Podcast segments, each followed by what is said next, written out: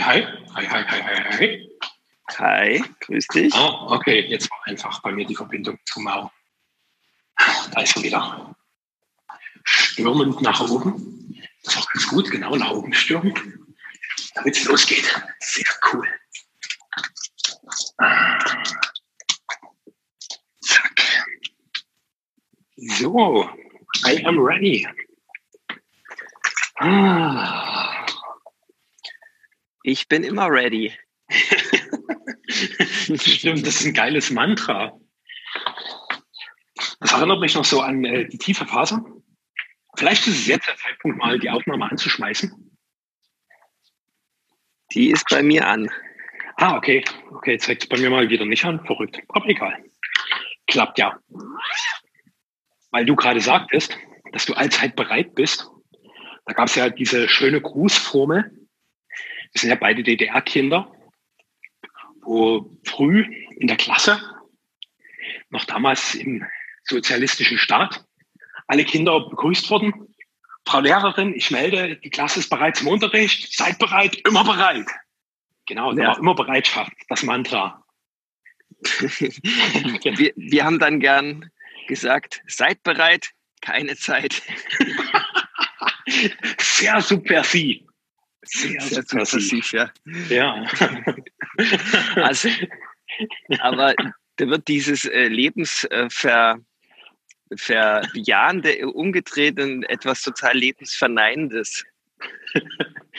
Aber das ja nur aus dem Grund, weil dieses Lebensbejahende mit diesem immer bereit ja auch irgendwie ganz schön geheuchelt ist.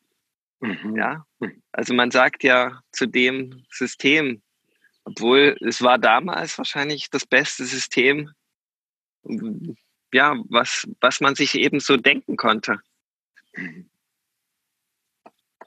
Also ich will das gar nicht im Nachhinein so übel bewerten, wo ich da groß geworden bin. Ja, mittlerweile haben ja die Ossis begriffen, dass nicht die Ossis äh, 40 Jahre lang belogen und betrogen wurden, sondern die Wessis.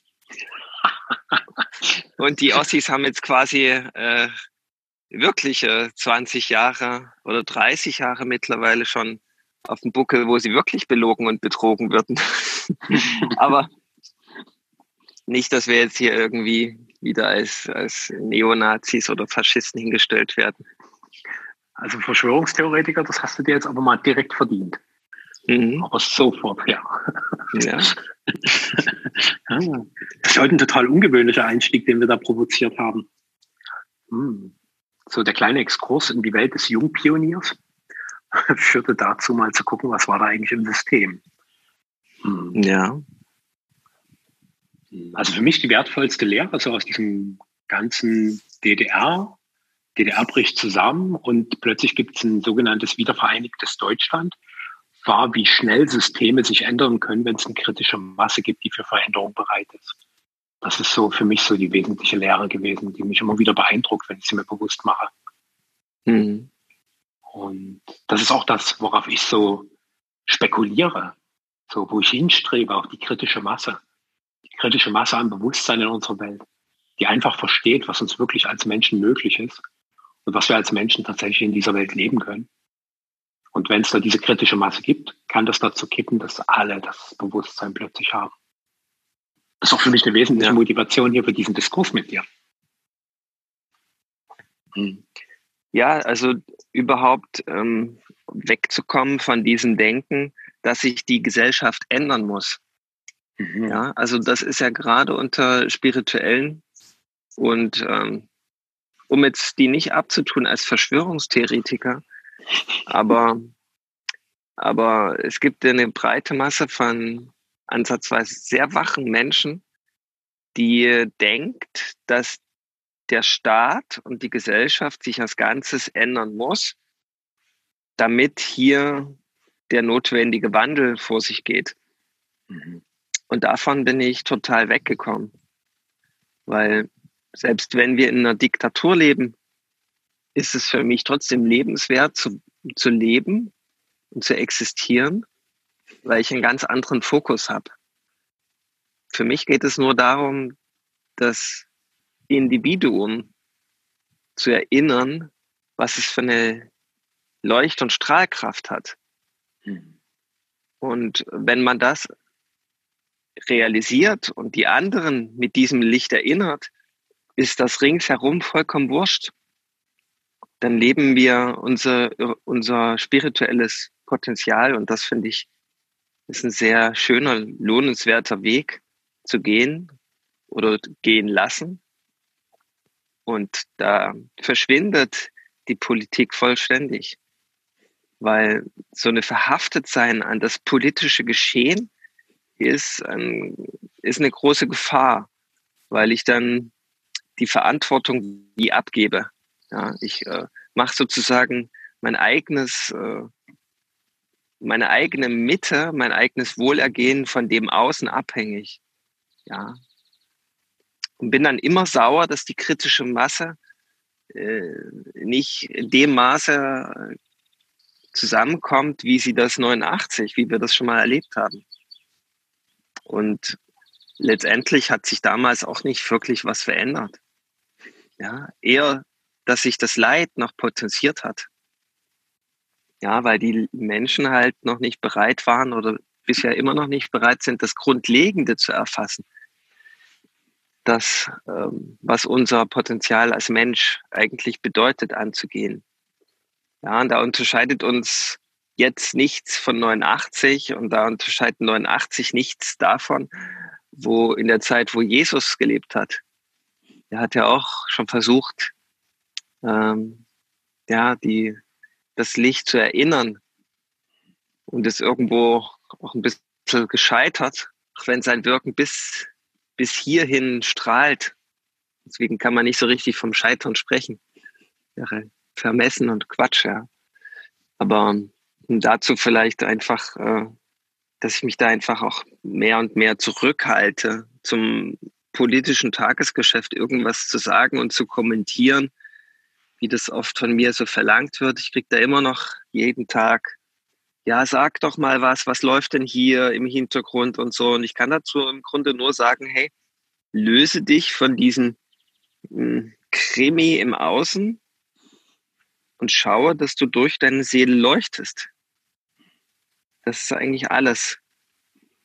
Und das ist ein komplett anderer Fokus, als wenn man in diesen Stories festhält, was alles im Außen schlecht und schief läuft und wie böse das da draußen ist.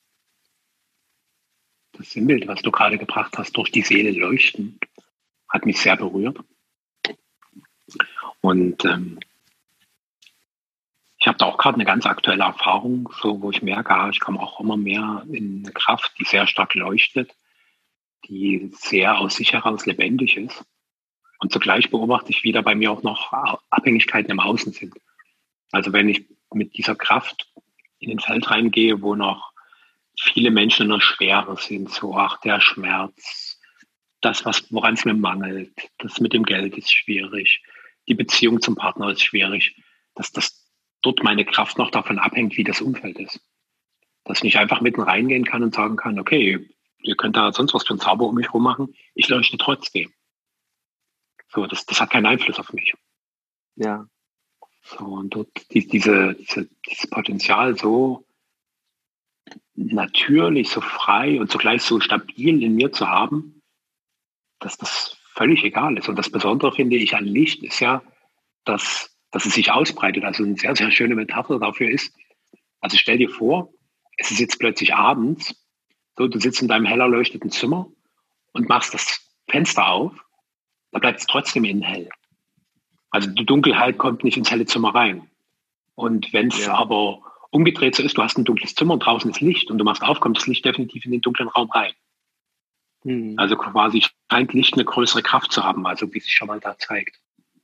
Und einfach zu sagen, wie kann ich die Kraft meines eigenen Lichtes nutzen, um eine Welt zu erschaffen, die ich wirklich für zutiefst lebenswert halte, weil es das ist, wo mein Herz sofort jubiliert, weil es einfach das Paradies identifiziert hat. Jubilierende Herzen für das Paradies auf Erden. Schön. Ja, vielen Dank, also dass du das äh, so geteilt hast. Das äh, ähm, erinnert in mir ein paar Perspektiven, die ich dahingehend als hilfreich empfand, das Licht zu halten, die Mitte mhm. zu halten. Mhm. Ja, ich habe mal, ich habe mal Christus gefragt, wie kann ich das, äh, wie kann das gelingen, dass die Mitte stabil bleibt, auch wenn das Außen ähm, sehr dunkel anmutet und träge und tief schwingend. Und es hat immer etwas, wir haben ja als Mensch die, die Fähigkeit für Empathie, dass wir uns in, in anderes Umliegendes hineinversetzen können. Und daraus wird aber schnell Mitleid, ja, dass wir dann mitleiden mit dem Außen und unsere eigene hochfrequente äh, Schwingung äh, sozusagen aufgeben. Und das muss eigentlich nicht sein. Ja, also mir kommt da, ich habe da irgendwie so eine ganz gesunde Form von Stolz wahrscheinlich. Wenn ich das so beobachte, dass Energie aus mir rausgeht, dann kommt da so eine Stimme in mir, die dann sagt, willst du wirklich dem da draußen die Macht über dich verleihen, dass deine innere Mitte zerstört wird? Da sage ich sofort nein. Und dann bin ich sofort wieder innen drin, ganz tief in der Mitte verwurzelt. Bei mir ist es so, ein, so wie so ein Programm schon fast. Ich glaube auch, das ist im Menschen eingebaut, dieses Programm. Vielleicht abgewandelt, individuell, aber das, äh, ich glaube, das hat jeder irgendwie so, so eine kleinen, wie so ein Stützapparat, der einsetzt, wenn, wenn, wenn, wenn die innere Leuchtkraft nachlässt. Man muss halt so ein bisschen experimentieren, herausfinden. Und jedenfalls Christus hatte mir dann gesagt, ja, äh, guck mal, du hast deine Augen einfach meistens ein Stück zu weit geöffnet. Ja, also du bist äh, in, in, Ostdeutschland wiederum gibt es so einen Spruch, äh, wer immer ganz offen ist, ist nicht ganz dicht. Weiß nicht, vielleicht verstehen den auch nur Ossis, aber der, der meint, bin prinzipiell auch schon immer ganz offen. Aber wenn ich mein, meine Augen eher, eher immer so ein bisschen zusammenhalte, so ganz leicht nur, dann merke ich, wie die Energie in mir drinnen bleibt. Deswegen haben wahrscheinlich Meditierende auch immer so die Augen geschlossen. Und der Dalai Lama, bei dem hatte ich mal Unterricht, der hat gesagt, hey, meditiert ab heute nur noch mit Augen offen. Weil da draußen, wenn ihr in der Welt seid, habt ihr meistens die Augen offen. Und da draußen in der Welt ist es wichtig, dass ihr in eurer Mitte bleibt. Deswegen könnt ihr das in der Meditation im geschützten Rahmen, wo nichts im Außen großartiges, sensationelles vonstatten geht, üben, in eurer Mitte zu bleiben. Und da draußen ist dann aber äh, sozusagen äh, das Vollkontakttraining. Ja, aber fand ich ganz spannend. Und wenn man sozusagen in, in schwierige Situationen kommt, dann einfach so ein bisschen die Augen auch leicht schließen. Und dann hat man mehr Gefühl zum Körper wieder. Mhm. Also das, das, das, die Sache ist ja, man verliert seine innere Mitte, könnte man jetzt daraus ableiten, wenn man aus dem Körper rausgeht. Ja, wenn man zu sehr in den Mentalkörper oder in den Emotionalkörper außerhalb des Körpers kommt, dann verliert man so ein bisschen so seine innere Mitte, so seine Stabilität. Und ich bin großer Freund davon, niemals diese innere Mitte äh, äh, zu verlieren und alles sozusagen als Spielfeld da draußen zu betrachten, als Training, Bewusstseinstraining, diese innere Mitte zu behalten. Ja, ich, ich, ich, das ist schon äh, genial. Also macht es richtig Spaß und Freude, mich in schwierige Situationen aufzumachen und dann zu gucken, wie das dort in diesen schwierigen Situationen funktioniert, meine innere Mitte zu bewahren. Und manchmal gelingt es, manchmal gelingt es nicht. Ja, aber das ist ein Training. Und äh, unsere Gesellschaft ist halt anders. Wir haben das schon von vornherein akzeptiert, dass wir permanent Energie verlieren und dann wieder in unserer Freizeit Dinge tun müssen, um in unsere Mitte wieder zurückzufinden, hoffentlich. Über natürlich sehr kostspielige Angelegenheiten, die, die auch wiederum in, in einen ganz eigenen Freizeitstress ausarten können. Ja? Man muss ja die innere Mitte äh, kultivieren, also das Finden der eigenen Mitte wieder kultivieren. Da könnte man sagen, äh, das ist dann wie eine Scheinmitte, die man dann findet. Ja, wie will man die innere Mitte vorm Fernseher finden? Oder in der Badewanne bei, bei Rotwein? Oder im Fitnessstudio? Das sind wiederum total große Anforderungen an das Finden der inneren Mitte. Hat man dem wiederum ganz schön viel wieder in den Weg gestellt. Es wird schnell paradox, wenn man über das Nichts beginnt zu sprechen. Und zumal äh, eine der größten Challenges äh, für die innere Mitte sind eigene Kinder. Ja? Und wenn man dann sagt, ich muss erst Freiraum schaffen, Auszeiten von den Kindern, damit ich meine innere Mitte wiederfinde, damit ich sie dann leben kann, äh, das ist quasi ausgeschlossen, weil die Kinder, die brauchen dich ja. Ja, es ist ja nicht wie, wie zwei Katzen, die, die einfach einmal am Tag Katzenklo, fütter, äh, Katzenklo sauber machen und äh, ein bisschen Futter hinstellen und dann sorgen die für sich selbst. So Kind sind Kinder ja nicht, ja. Die, die brauchen ja dich als Referenz. Ja, die wollen ja von dir lernen. Deswegen sind sie ja zu dir gekommen. Äh, die Erwachsenen, die Eltern sind ja die Lehrer für die Kinder. Das haben die so festgelegt. Und wenn die dann sehen, hey, der erlebt das gar nicht, die innere Mitte, ja gut, dann mache ich das jetzt auch. Mit der inneren Mitte, das war vielleicht eine Quatschvorstellung in, in den anderen Welten, von denen ich komme. Hier auf der Erde scheint das so zu sein, dass wir hier die innere Mitte nicht brauchen. Also mache ich das auch nicht. Und dann lernen die sozusagen nicht die innere Mitte zu leben. Die, die lernen sich außerhalb der inneren Mitte zu bewegen. Das ist ein toller Einblick, den du gerade vermittelt hast. Ich will den nochmal durch ein paar ganz aktuelle Erfahrungen aus meinem Erleben ausdehnen. Mhm. So, weil für mich ist gerade eine ganz aktuelle Erfahrung, zum ersten Mal ganz tief mit mir in Kontakt selbst gekommen zu sein. Also ich habe mhm. das bisher mental und seelisch schon immer ganz gut hinbekommen. Und das als eine tiefe körperliche Erfahrung zu haben, wie es ist, mich selbst in meiner Verkörperung zu berühren und damit ganz tief verbunden zu sein, das ist total neu und so ganz andächtiges Staunen. Und mhm. konnte da auch beobachten, dass mein Geist und auch so diese Energie, die in meiner Seele gebündelt ist, eine extrem hohe Geschwindigkeit haben und mein Körper da oft nicht hinterherkommt. Und das so ist, wie als würden die schon kilometerweit vorne in einem absoluten Hochgeschwindigkeitstempo davon rasen.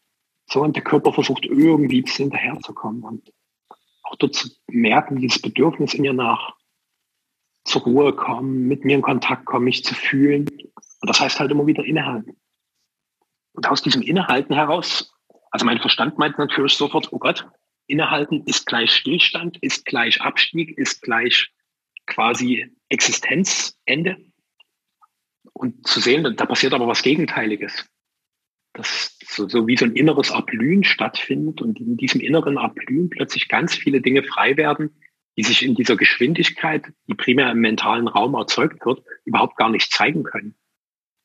So, wo plötzlich meine Intuition viel lebendiger wird, wo eine ganz große Klarheit zu vielen Dingen im Leben ist, das ist jetzt dran und das eben nicht. Und da brauche ich nicht mehr meine großen inneren Pro- und Kontralisten führen, sondern es gibt eine ganz klare Antwort da lang aha, okay, Körper fühlt sofort eine innere Stimmigkeit, so ein tiefes Empfinden von Gewissheit und dann folge ich dem einfach. Und ich vermute mal, das, was ich dir gerade erzähle, wirst du sagen, na endlich check das mal. und zugleich will ich es einfach mal ja teilen, weil das für mich so fundamental und so wunderschön ist. Also tief mit mir in Kontakt zu sein und auch tief von mir berührt zu sein und auch zu spüren, dieses tief in mir verankert zu sein, was du also als innere Mitte bezeichnest, dieses tief mit mir in Kontakt zu sein, was für eine unfassbare Fülle das generiert. Und wo ich auch merke, wie frei mich das plötzlich in ganz vielen Beziehungen macht, weil diese Idee, ich brauche was vom anderen, sich immer mehr auflöst. So, mhm. weil, weil das, das ist in mir. So, und ich, ich kann was rausgeben, was dem anderen was gibt und wo dann irgendwie ein Rückfluss zu mir entsteht. Aber ich brauche da immer weniger. Ja. So, das finde ich eine total phänomenale und wundervolle Erfahrung. Ja, vielen Dank, dass du die geteilt hast. Das ist ja etwas, was bei mir auch nicht so permanent als, als Erkenntnis so stabil ist, mhm. sondern was ab und zu mal so dämmert. Ja. Mhm. Und während du das erzählt hast, hatte ich einen ganz schönen, ganz schönen inneren Film. Ja. Und zwar die Seele, die leuchtet, die ist stabil und die ist so auf der Welt platziert gewesen, auf der Weltkugel, der Erdkugel, Mutter Erde. Und da kommen ganz viele Möglichkeiten permanent wie so eine Walze auf diese Seele zu. Und die Aufgabe der Seele ist es, wie so eine Nadel auf dem Kompass, zu dieser Möglichkeit auszurichten, die die das Ideal darstellt. Ja, also die, das Alleroptimale. Das, warum ich hier bin und warum ich äh, eine Aufgabe hier habe. Und das macht die Seele sogar auch noch von selbst. Dieses Bild kam, als du innehalten sagtest. Hm. Und ich brauche eine gewisse Ruhe, äh, ich brauche ein, ein gewisses Innehalten, um den Kompass so zu stabilisieren, damit die Nadel sich magnetisch nach Norden ausrichtet. Und das braucht unsere Seele. Ja, dieses Innehalten. Dann richtet sie sich von selbst aus. Möglichkeit, die ideale Möglichkeit, wo totale Schöpfen, schöpferische Kraft und totale Fülle und totales Glück schon angelegt ist, kommt dann magnetisch angezogen auf die Seele zu. Und nicht die Seele macht das, sondern äh, das ganze Universum. Gott macht das. Ja? Aber die, die Seele hat diese, ja, man könnte sagen, diese Aufgabe der, der Meditation oder der, ja, ich weiß gar nicht, wer das ist, ja. Ich weiß gar nicht, ob es diesen jemand überhaupt gibt, der der Seele das sagt.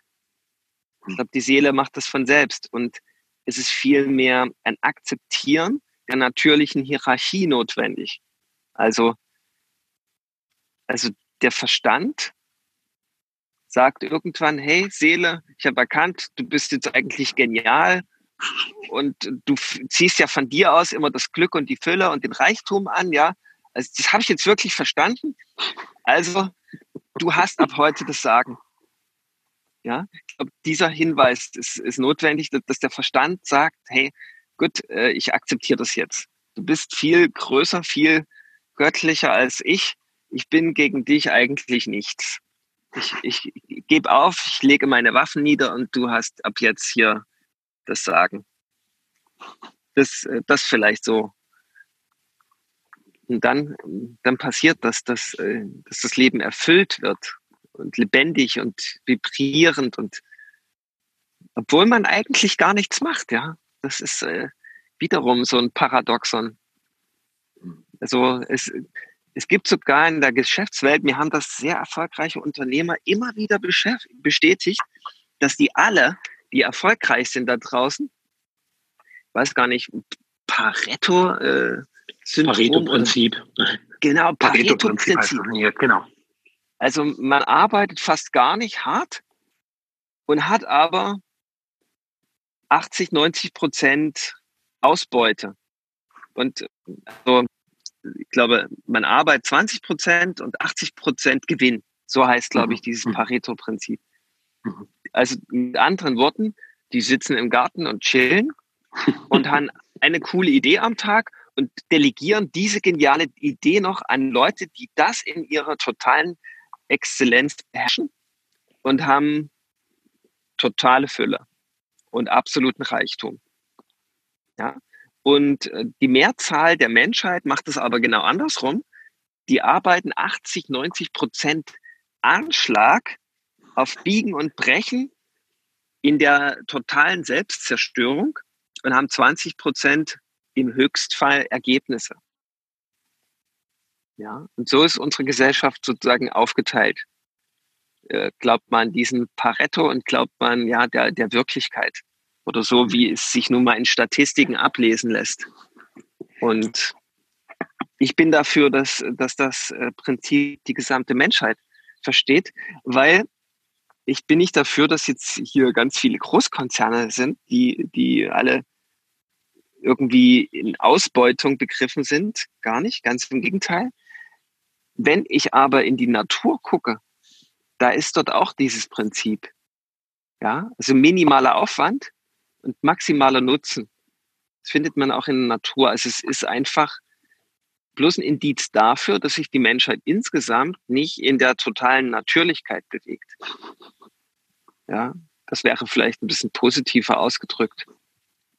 Aber die Seele macht quasi dasselbe. Bei der ist das einfach noch, noch krasser. Ja, da ist der Aufwand drei Prozent und der Nutzen 97 Prozent oder so. Oder noch geringer, ich weiß es nicht. Ich bin ja da auch erst am Anfang, das so zu leben, aber ich mache zumindest damit Erfahrungen, die, die mir deutlich diese Richtung weisen. Ja. Man muss da zugeben, die größte Inspiration für meine Seele habe ich in der Geschäftswelt bekommen. Ja, weil mir hat das Spaß gemacht, äh, erfolgreiche Unternehmer zu treffen und mir abzugucken, hey, wie, wie funktioniert das denn? Wie, was haben die für ein Mindset? Und wie kann ich das ähm, auf mein Leben anwenden? Und was kommt denn dann dabei raus, wenn ich nichts will, wenn ich keine Absichten hege? Und ähm, ja, und da war dann deutlich irgendwann auch, äh, dass ich äh, mich selbst verstehe. Ja, weil ich da schon immer forsche, wie funktioniert meine Seele? Gibt es überhaupt eine Seele oder ist das alles Quatsch? Und nee, das, das gibt es wirklich alles.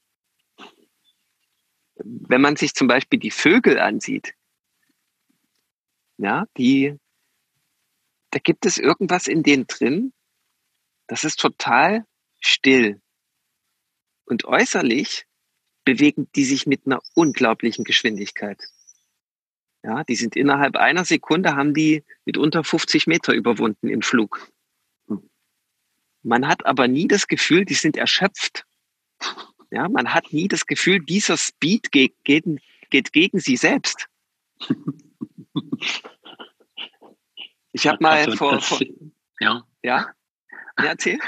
Bei mir war gerade so das Bild so der kleinen Spatzen, die am Boden liegen, hechelnd auf der Seite.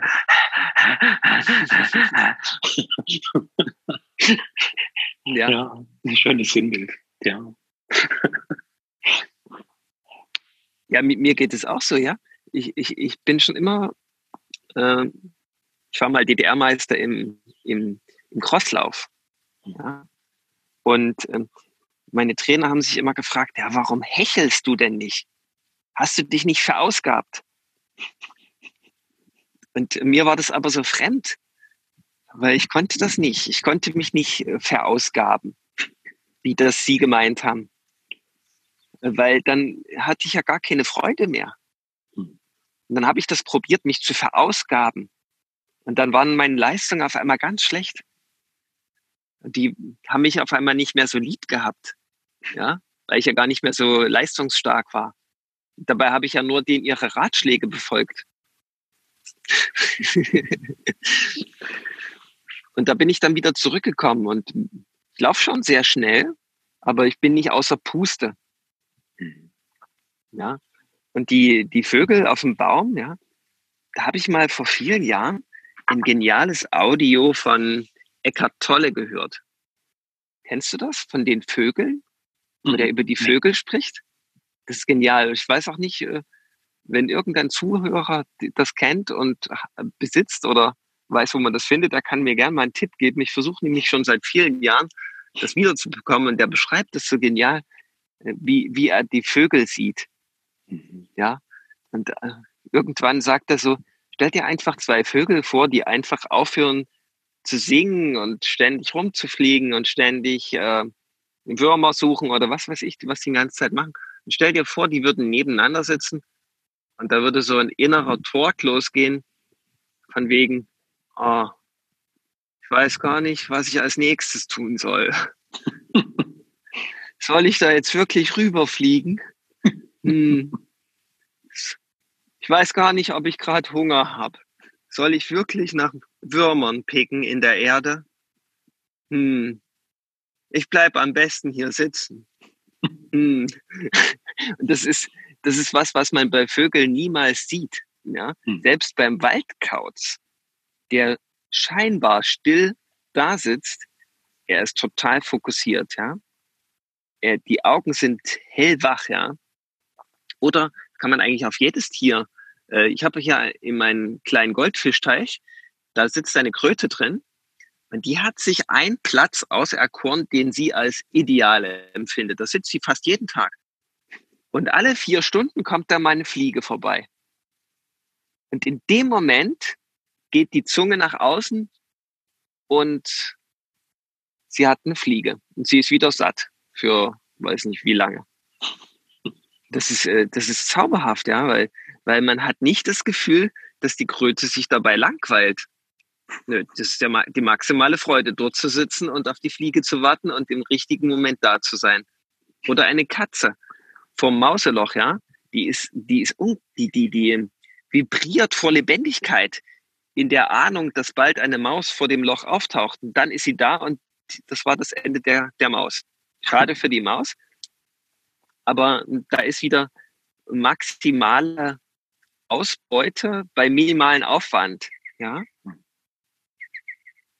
das, und wir Menschen, wir denken irgendwie, ja, also ein Schauspielprofessor wiederum, äh, der hat mir gesagt, wer, wer über Nacht berühmt werden will, muss untertags arbeiten. ja, und das stimmt schon irgendwie, ja. Ein anderer Schauspielprofessor äh, hat mir wieder gesagt, ja, es gibt äh, die meisten Schauspiel Studenten wollen berühmt werden, aber keiner will es werden. Oder wollen berühmt sein, aber keiner will es werden. Mhm. Auch er hatte irgendwie recht, ja. Man muss sich dann schon irgendwie fokussieren und in diese Felder begeben und praktizieren und üben. Das wird nicht von Pommes essen äh, beim Fernsehen gucken, ja. Aber äh, dennoch ähm, muss man prüfen, welche Aufmerksamkeit richte ich eigentlich auf welche Sachen und in welchem Maße, damit, damit sich das einstellt, was ich mir eigentlich wünsche. Ja, und ich bin viel damit beschäftigt, innezuhalten und zu erfühlen, wo zeigt eigentlich meine innere Kompassnadel hin, damit dann wie von selbst alles auf mich von vorn zukommt. Ja, und das ist eigentlich diese, diese wesentliche Frage. Ich muss sagen, ich habe viele Jahre eine falsche Ausrichtung gehabt, weil ich immer dachte, ich muss einfach nur die Dinge tun, wo ich Freude hat oder wo ich mir einbilde, dass Freude und das ist dann meine Lebensaufgabe und irgendwann werde ich dann auch herausfinden, was ich bin, obwohl ich das schon ahne, aber ich schneller wäre es gegangen. Ich hätte mich äh, mit effektiver mit dieser Frage beschäftigt, was bin ich eigentlich? Weil wenn ich weiß, was ich bin und wie das, was ich bin, funktioniert, dann wirds Leben sowieso ganz leicht und einfach. Und dann ist es klar, dass, dass ich nur noch meine Lebensaufgabe ähm, anziehe. Ja, und dass ich die lebe, dass ich das anziehe, um sie zu leben, ja. Das ist dann auch wieder eine logische Folge aus dem, was bin ich eigentlich? Nicht umgekehrt. Es geht, geht zwar auch irgendwie, aber es ist wie ein Umweg. Hm. Jetzt habe ich gerade schlechtes Gewissen, weil ich die ganze Zeit so viel rede. ja, auch eine interessante Thema. Wie gestatten wir uns Räume zu nehmen? Für uns, für unsere hm. Wirkung. Mhm. Und ähm, ist es auch mal total legitim, wenn ich dir einfach mal den Raum so weit wie möglich gebe, dass du halt leuchten kannst.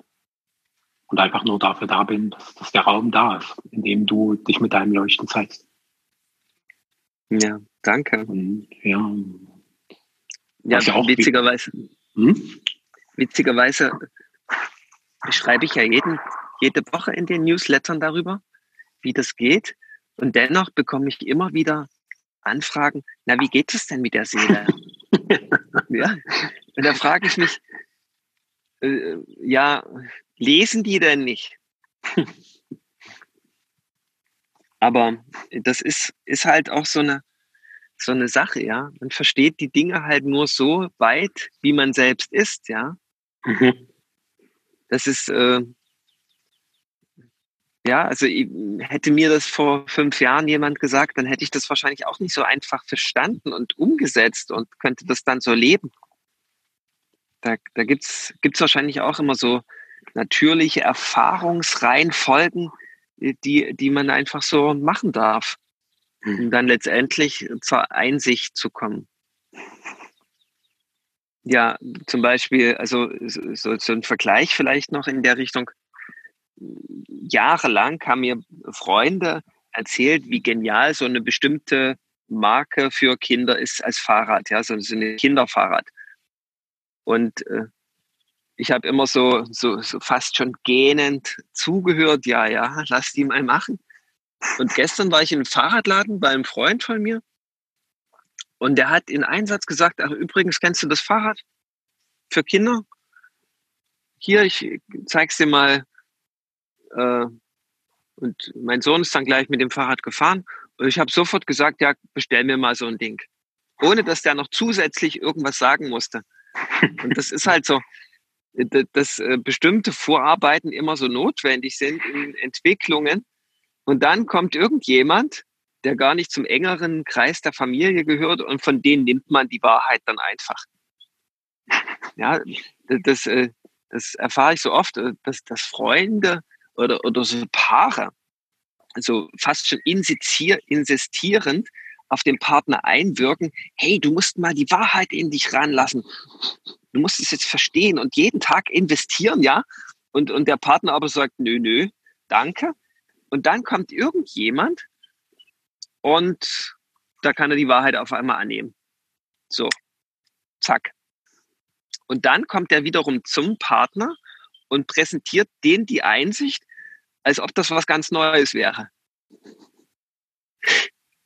Ja, und äh, es scheint so zu sein, ja. Das, äh, da, da, das sind tausend Hinweise notwendig und der tausendeinste ist dann der fruchtbare erst, ja. Da bin ich gern einer von tausend Hinweisen, da habe ich keine Eile. Und der tausendeinste zu sein, ja. Ganz und gar nicht. Alles so zu seiner Zeit.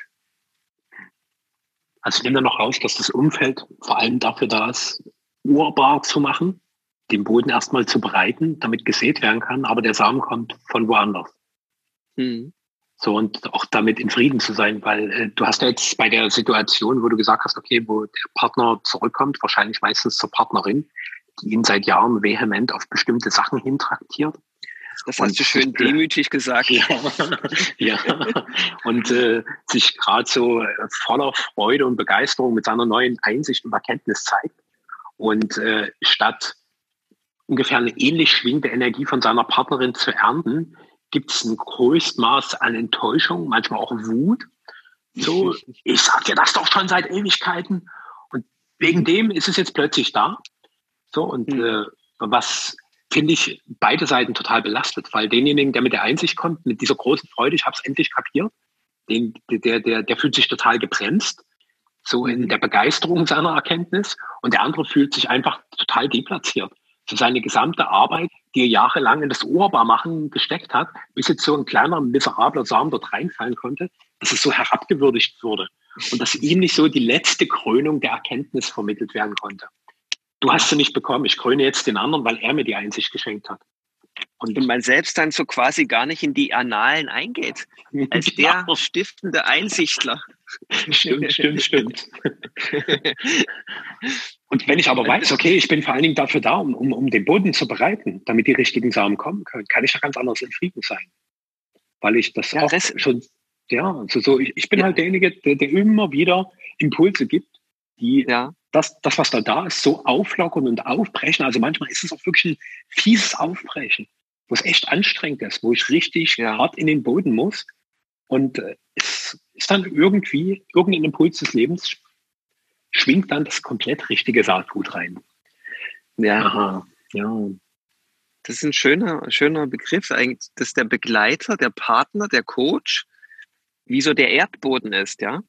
Hm der Erdboden, der hält quasi beschützend den Samen. bis die Erdoberfläche kommt, die vielleicht ein bisschen zerkrustet ist, ja, verkrustet und wo es auch mal weh tut, wo, wo sich, wo es einen gewissen Stau gibt. Und dann bricht aber irgendwann wie aus dem Nichts die Pflanze durch diese Erdkruste hindurch und kommt endlich seiner Bestimmung nah oder ja an. Und äh, die, die Erde, die meckert dann ja nicht und sagt, hey, du würdigst mich gar nicht, du anerkennst gar nicht, dass ich dafür verantwortlich bin. Ja. Jetzt gib mir endlich den Lohn. Ja, würde ja niemals die Erde sagen. Ja.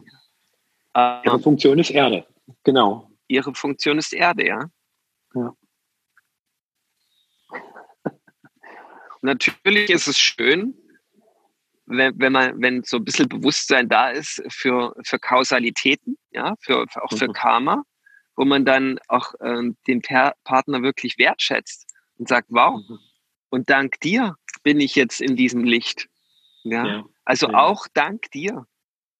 Ja. Ansonsten ist es ja dann wieder ein Energiespiel. Nee, ich mhm. habe das aus eigener Kraft geschafft. Das hat, damit hattest du nichts zu tun, ja? Ja, ja. Also das ist dann Energiespiel. Wenn man dann aber sagt, hey, wow, wir waren jetzt zusammen und egal was du gemacht hast, alles war wichtig für mich, mhm. dass ich jetzt leuchte. Mhm. Wenn ich da noch nie bin, kann ich sagen, und alles ist wichtig, dass ich auf dem Weg zum Leuchten bin. Mhm. Und dass ich das im nächsten Moment begreifen darf. Ja.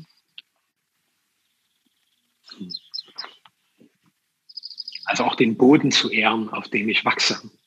Ja. Quasi der Boden, auf dem ich wachse, ist halt die Beziehung, in der ich lebe. Ja. Und dort ist eigentlich ja. die größte Ehre ist dem Boden gewidmet, weil letztlich das beste Saatgut bringt nichts, wenn der Boden nicht vorhanden ist oder wenn der Boden nichts taugt. Und mhm. äh, deswegen das immer wieder auch mit das zu ehren. Also wirklich mhm. ganz bewusst das zu ehren. Und ich mache das auch gerade so ein bisschen als ein kleines Selbstmantra, so dass ich mir als Mann es gestatte, immer wieder die Frauen zu ehren, die in meinem Leben sind, die mir einfach den Boden bereiten, dass ich wachsen kann. Und die das mit einer großen Ausdauer und teilweise wirklich einer übermenschlichen Zuversicht gemacht haben. Hm. So einfach darauf zu vertrauen, okay, wenn ich den den Boden bereite, irgendwann checkt er es, irgendwann wird er wach. Hm. Hm. Hm. Hm, hm, hm. Und da fällt mir ein, dass das Rosa mir auch immer wieder gesagt hat, ja, das habe ich dir jetzt aber schon drei Jahre gesagt. und, ich, und ich das noch nicht mal wusste, dass sie mir das schon drei Jahre gesagt hat. Hm. Ja, also muss ich mal genauer hingucken, fällt mir gerade ein. Ja.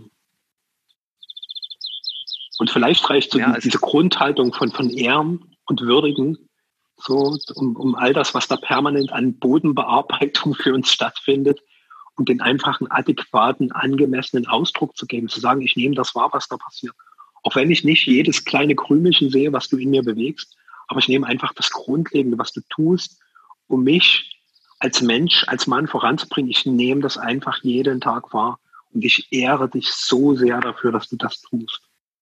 Hm. Hm. Und so auf dieses Bild noch ausgedehnt ist, ist alles, was uns umgibt, diese, diese Mutter Erde, ja. Mhm. Dieser, dieser, dieses Feld, wo wir drin wachsen dürfen. Ja.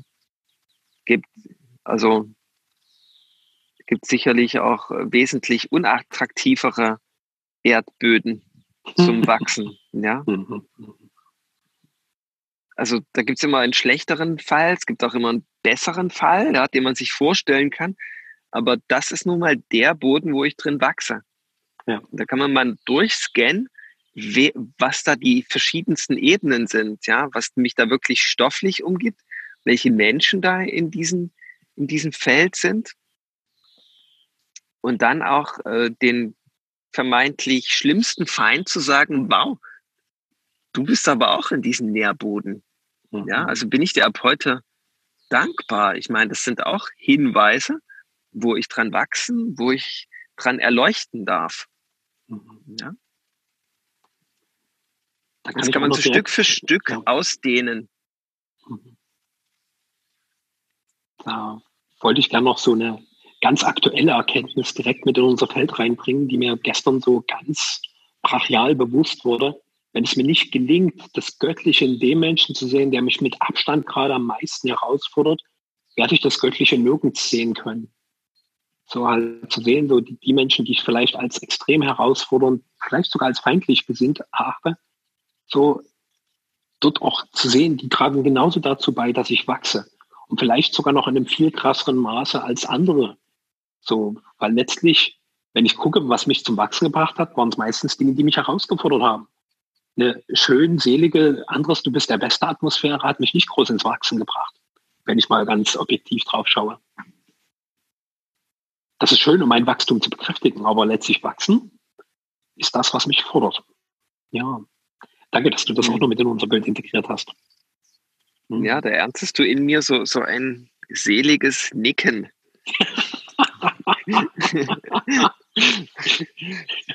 cool.